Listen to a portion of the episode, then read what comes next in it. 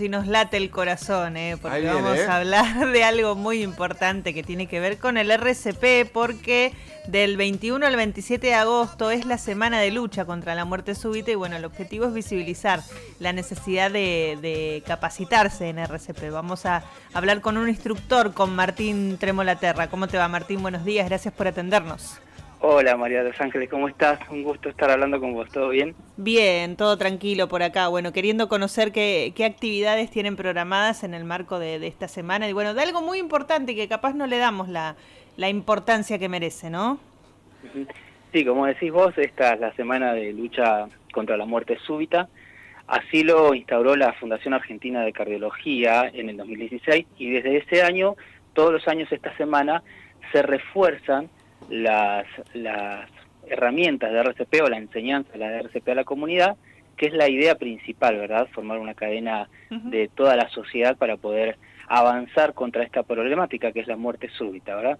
Y sí, hemos hecho actividades, por ejemplo, hace unos días atrás estuvimos en uno de los shoppings de Neuquén, eh, no sé si lo puedo mencionar, ¿se puede? Sí, sí, por supuesto. estuvimos en Alto Comahue Shopping, este sábado pasado dando toda una jornada desde las 12 del mediodía hasta las 20 horas.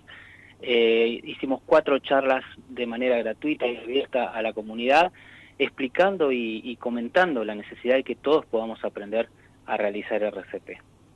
Martín, eh, la, muerte súbita, que es, digamos, el, tema de esta semana de, del 21 al 27, lucha contra la muerte súbita, eh, ¿hay estadísticas? ¿Se puede decir que que va en aumento la cantidad de casos o, la franja de edad en la que afecta a las personas?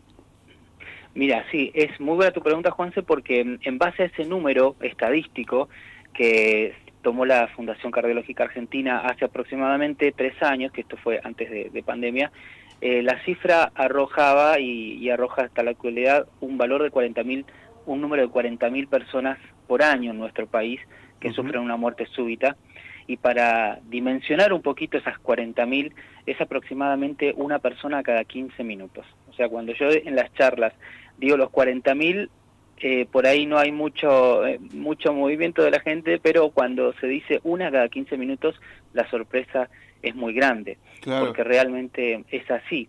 Y, y lo que más preocupa de esto es que el 70% de estas personas que sufren una muerte súbita lo hacen eh, lejos de un centro de salud, es decir, en las casas, en el club, en la escuela, en el trabajo, donde no tenés un médico al lado tuyo para poder ayudarte, sino que tenés, bueno, a tu compañero de trabajo, a tu familiar, a tu vecina, que son las personas que deberíamos estar preparados para ayudarte hasta que podamos encontrar un profesional de la salud, ¿verdad? Claro, eh, así que bueno, una persona cada 15 minutos eh, muere por muerte súbita en Argentina. Eh, una cifra que con mayor capacitación algunas de estas personas pueden ser asistidas este, y por lo menos hasta la llegada del equipo médico. Por eso la importancia de, capacitarse en RCP. Exactamente. Eh, hay dos factores fundamentales. Uno es la herramienta de la RCP. dentro de esa herramienta de RCP también se, se alienta al uso de los desfibriladores el tema con los desfibriladores es que eh, yo para hacer RCP con mis manos la llevo a todos a todos lados, pero ya para, para disponer de un desfibrilador tengo que este, depender de alguna empresa, alguna institución que lo compre y que lo tenga disponible. Pero si podemos sumar estas dos herramientas, mis manos, con el uso de un desfibrilador en los primeros tres minutos del paro cardiorrespiratorio, podemos llegar hasta un 80% de posibilidades de sobrevida de esta persona. Y otro eje muy importante, además del saber qué hacer cuando suceden las cosas, es intentar reducir al mínimo la posibilidad de que sufra una persona una muerte súbita, que es básicamente a través del cuidado de la salud y el cuidado del corazón. Eh, claro, hablamos mucho de este tema, Martín, eh, hace unas semanas cuando se viralizaron las imágenes de este jugador de fútbol danés y también eh, estaba el compañero que, que, fue quien reaccionó, ¿no? Siempre es importante em, que alguien reaccione, que alguien piense rápido, porque ante estas situaciones no sabes cómo reaccionar.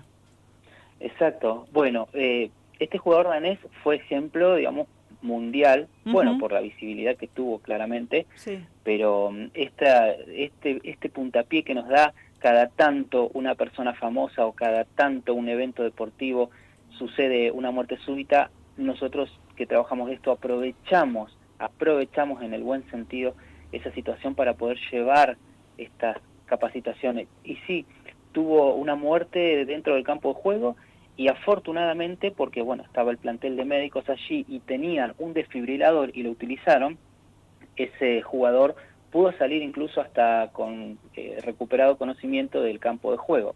Y eso es muchísimo, la verdad que es muchísimo porque se actúa de manera rápida y de manera efectiva. Eh, ¿Es común que estos episodios ocurran en, el, en el marco de prácticas deportivas? Mira, es menos común, pero es más eh, movilizante, digamos. Porque fíjate que no tenemos noticias todos los días de, un deportista que tiene una muerte súbita, sino uno cada tanto, precisamente porque el riesgo es menor. A ver, el riesgo no, las posibilidades de deportista que seguramente de, de elite se alimenta bien, eh, imagino que no toma alcohol en exceso, imagino que no consume sustancias, imagino que está preparado para, esa, para alto rendimiento, ¿verdad? Con estudios complementarios, con estudios del corazón y demás. En ese contexto, las posibilidades de sufrir una muerte súbita se reducen muchísimo, a diferencia de una persona que no hace deportes, que no este, hace actividad física, que come mal. Entonces ahí es donde eh, en, el, en el deporte se ve menos eh, la muerte súbita, pero cuando se ve, eh, la verdad... Eh, Martín, a ver, ahí perdíamos un poquito la señal. Hola Martín. ¿Ah? ¿Sí me escuchás? Ahí, te escuchamos. Y bueno, un poco lo, lo, respondías recién con lo que contabas, pero ¿hay un perfil de la víctima de muerte súbita? Sí, mira, eh, como, como en todos los diagnósticos, en todas las situaciones de salud, eh, no podemos hablar de un, de un número exacto de matemático, digamos, pero sí podemos hablar de posibilidades. Y el perfil de la persona que tiene mayores chances o posibilidades de sufrir una muerte súbita es aquella persona que tiene factores de riesgo que no ha controlado o que, eh, digamos, por ejemplo, los factores de riesgo que tenés como antecedentes que no podés modificar, que vienen desde tus familiares, por lo menos vos a tu médico o médica de cabecera se los tenés que comentar porque son importantes. En cambio, los factores de riesgo que sí son modificables son aquellos que, por ejemplo, tienen que ver con la conducta de vida, cómo comes, cuánta actividad física haces, por ejemplo, la obesidad, el sedentarismo, la hipertensión no controlada, el colesterol, la diabetes son factores de riesgo y una, un perfil típico de una persona con mayores chances de muerte súbita es esa, la que no cuida su corazón o por lo menos que no atiende a sus antecedentes. Bueno, este, Martín, recordemos entonces eh, la, la, capacitación, eh, cuándo se va a hacer y bueno, toda la actividad vinculada a esta semana de lucha contra la muerte súbita. Bien, eh, la capacitación próxima que tenemos es en los primeros, las primeras semanas de septiembre. Tenemos por el momento confirmada la fecha del día 14. eh, esta capacitación o este curso que vamos a realizar es un curso que está abierto a toda la comunidad, no hay problemas de edades, digamos, no discrimina edades, no discrimina nada.